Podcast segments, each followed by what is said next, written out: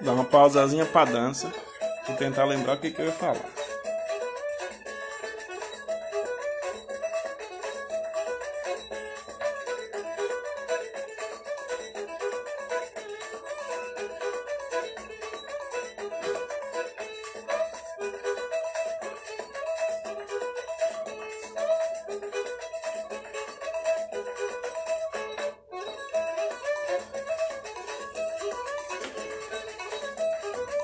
Esse podcast tá ficando totalmente sem pé nem cabeça, né? Comecei a falar de religião, parecia que ia para esse rumo aí, pum, pulou pra música. Agora a gente vai falar de história. A história da Batalha de Genipapo. Pouco conhecida no Piauí, totalmente desconhecida no Brasil.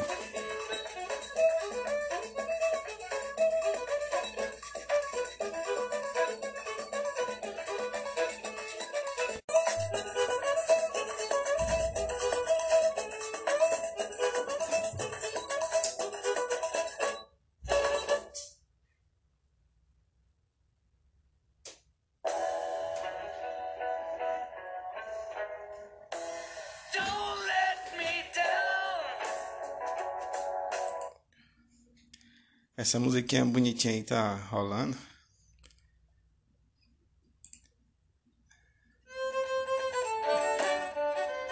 São os abequeiros de Pernambuco.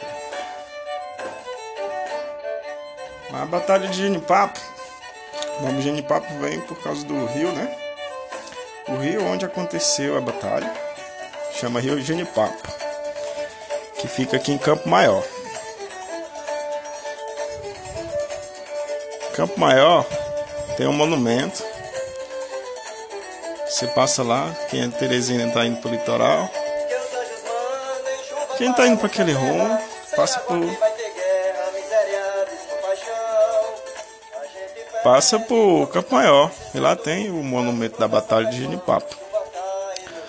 É uma gostosura sentar lá e conversar com um senhorzinho que é o guia lá, do, ele conta a história da batalha de uma forma que ele compreendeu e que ele sabe.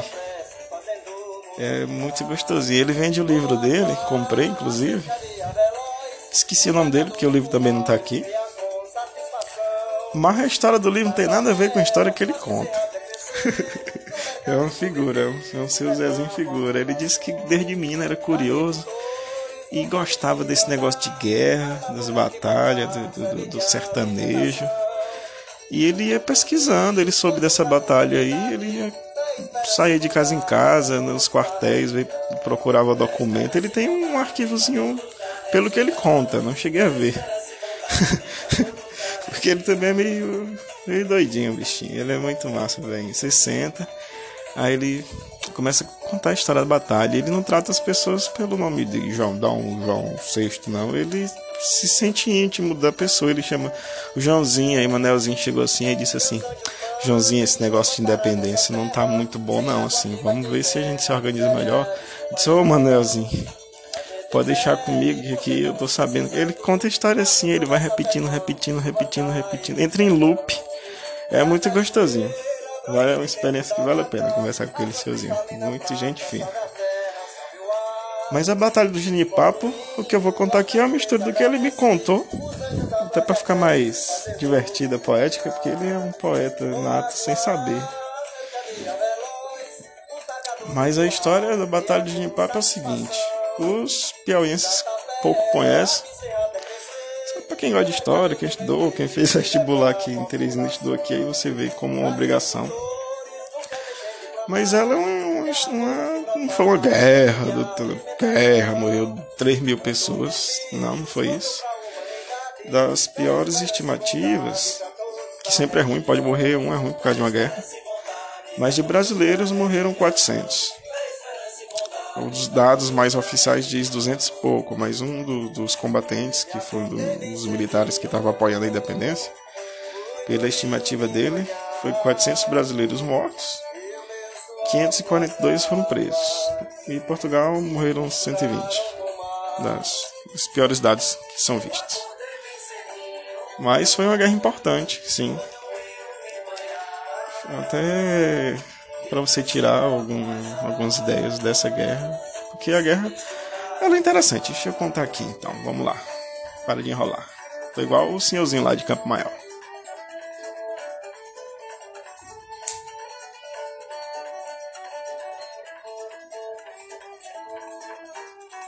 Mas tudo aconteceu quando Dom João VI saiu do Brasil, isso em 1821. Veja só, eu não sei qual de datas, pode ser que eu esteja errando números. Adoro números, não decoro eles. Mas ele saiu do Brasil em, eu acho, 1821, um ano antes da independência, né? Mas ele saiu daqui e ficou Dom Pedro, né? Príncipe regente. Dom Pedro Ei, qual Dom Pedro? São tantos Dom Pedros. Qual Dom Pedro? Ai, Jesus. É, ah, e por isso a gente fala igual o velho lá, lá de Campo Maior. Não lembro o número, se é Dom Pedro mesmo, chama Joãozinho. Aí deixou o Pedinho aqui no Brasil, tá? E aquela data famosa, 7 de setembro de 1822, independência do Brasil. Dom Pedro levantou a espadazinha na frente do cavalo imagens do rio Ipiranga, lá em São Paulo, e disse independência ou morte. Só que as notícias demoravam, demoravam a chegar, né? Como é? Não tinha WhatsApp, não tinha e-mail. Tinha no máximo um menino que corria muito, alguém de cavalo. E aí lá. Isso a gente tá falando 1820 e X. Notícias demoravam. E aqui no Piauí chegou, um pouquinho atrasado. Já vinha rumores dessa independência e tal, depois que esse Dom João VI saiu, ficou o príncipe regente, Pedinho. Aí, independência ou morte. Só que o Brasil era muito fragmentado. Olha a imensidão desse país. Olha como é meu sotaque. Como é que alguém lá do sul fala. Brasis, dentro do Brasil. Hoje ainda é, imagina naquele tempo. Uma colônia era tudo fragmentado, existiam grupos, era uma coisa pequena, escassa. A guerra de Genipapo, batalha de Genipapo aconteceu aí, então, né? Dependência ou morte chegou aqui no Piauí, alguns piauienses não estavam nem sabendo dessa notícia. Escutaram dizer, parece que o Brasil ir lá para longe de onde chegou essa notícia não tá mais dependendo de Portugal, não. E os caboclos que disse, eu quero isso também, não quero depender de ninguém, quero deixar de ser Escravo pra ser dono. Oxe, mas rapaz, eu vou. Aí juntou o caboclo. Lá em Parnaíba, a Mendes. Ele, vendo a história dele, lendo, olhando algumas coisas aqui, eu vi, eu concluí que ele, ele era um magnata aqui, né? Ele era considerado na época o brasileiro mais rico. Ele chegou a conhecer é, Dom Pedro, deu caixas de banana para ele. Ele era muito rico, era um magnata e tal, se metia em política, tudo, tinha dinheiro. Ele, pelo que eu vi aqui, ele chegou a produzir muito gado aqui, abatia e vendia para a Europa a carne do charque. Muito poderoso. E juntou outro caboclo, lá em Parnaíba também, que pelo que eu vi, pelo que o seu Joãozinho lá de, de Campo Maior, acho que ele não me contou isso não, mas pode ser, ele disse, aí tinha um Leonardinho, Castelo Branco. Aí o Leonardinho Castelo Branco, ele era meio maluco também. Ele era meio doidão. Ele encontraram documentos dele que ele planejou, bolou navios com rodas. Ele era um gênio, inventou maluco assim também. Ele era assim. Ele disse: Eu quero ser independente também, bicho. Esse negócio dessa invenção é massa demais. Eu quero ser independente.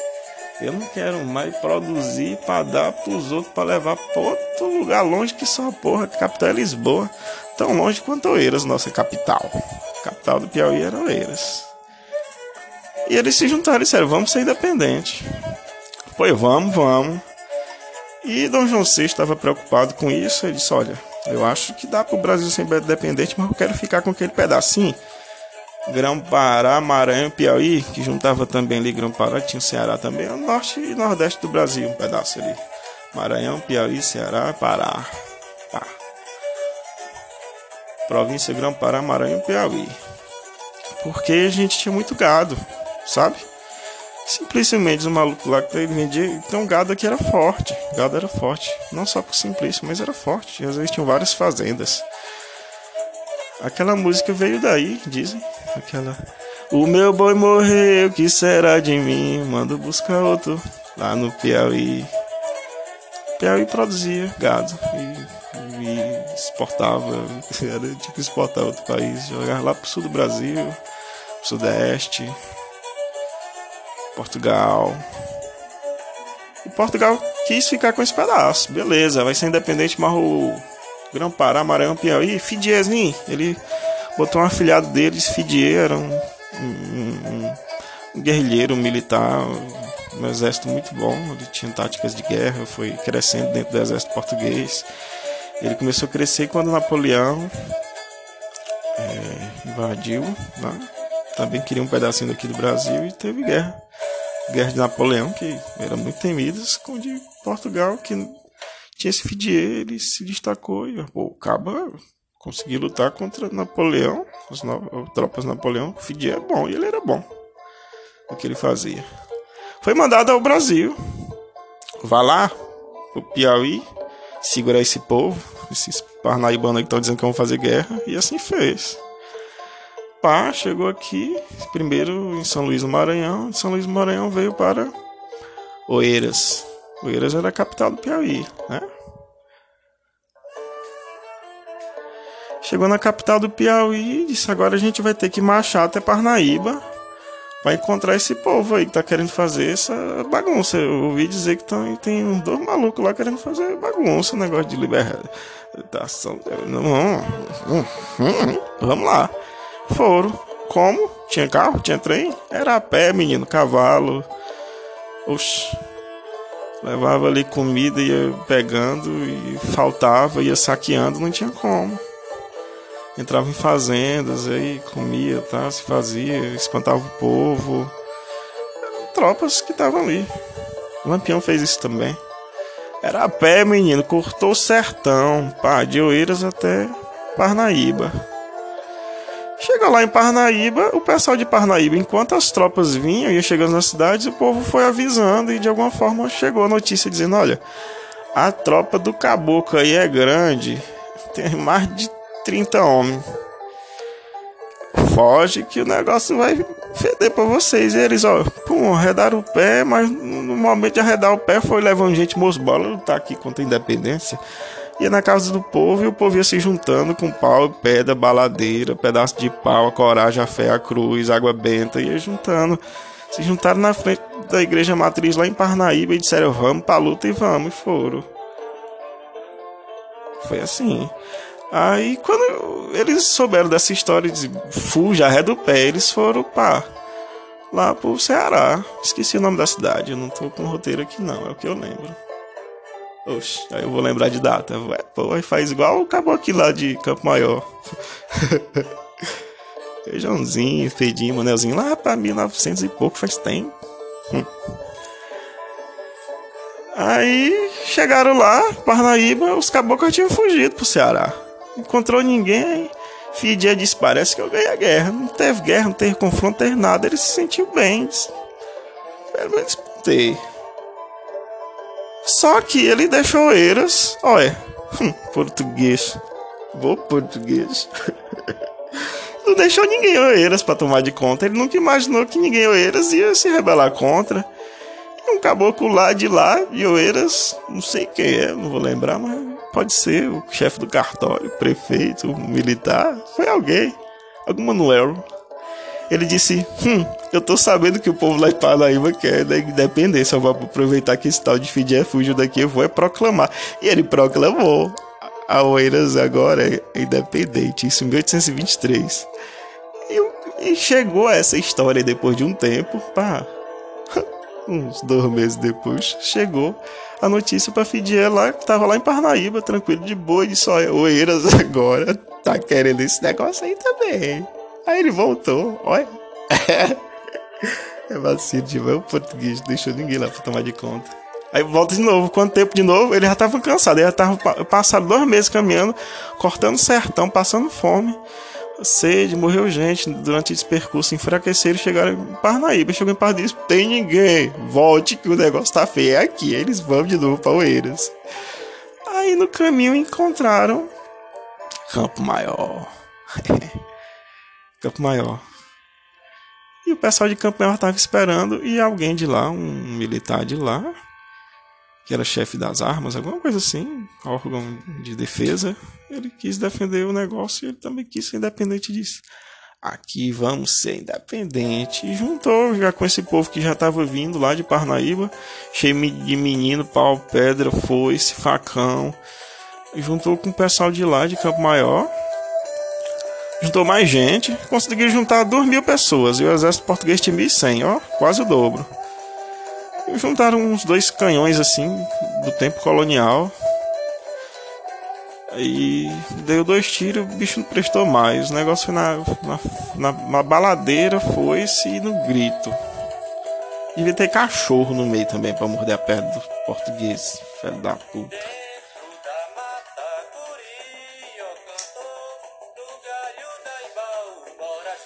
Chegou lá, ambos sabiam que ia ter a guerra, porque ele já estava esperando. Olha, Campo Maior parece que o povo está se juntando, ele soube também, ele esperava. E os Campo Maiorenses, os piauienses, cearenses, os marenses que vieram naquela debandada toda ali para guerrear também estavam lá esperando. E o cerra- nossa, nossa mata aqui era um cerradozinho baixo. Alguns carnaubais ali, aquele quem conhece Campo Maior sabe como é. Era um campo, era aberto, você via outro exército. Mas eles tiveram táticas. Os piauienses, eles pensaram, vou juntar, fazer aqui uma bifurcação, um vai pra cá, outro vai pra lá, cada um comandado por uma pessoa. Portugal vinha vindo, o do lado da esquerda chegou e avançou, pensando que estava todo mundo do lado, mas os portugueses também dividiram em dois lados. e ele não estava conseguindo ver isso. E foi todo mundo para esse lado. Aí foi um fracasso. Então, era pouco de arma contra foice. Na verdade, nós perdemos, morremos muito mais, tal. Só que isso enfraqueceu o exército português. Eles queriam chegar em Oeiras, mas teve essa batalha aqui, Campo Maior no meio para atrapalhar. Atrapalhou tudo, perderam forças, homens, comida, armas. eh, Inclusive, eles montaram um acampamento. Essa história, essa história, o Manuelzinho no livro dele tá assim, ó.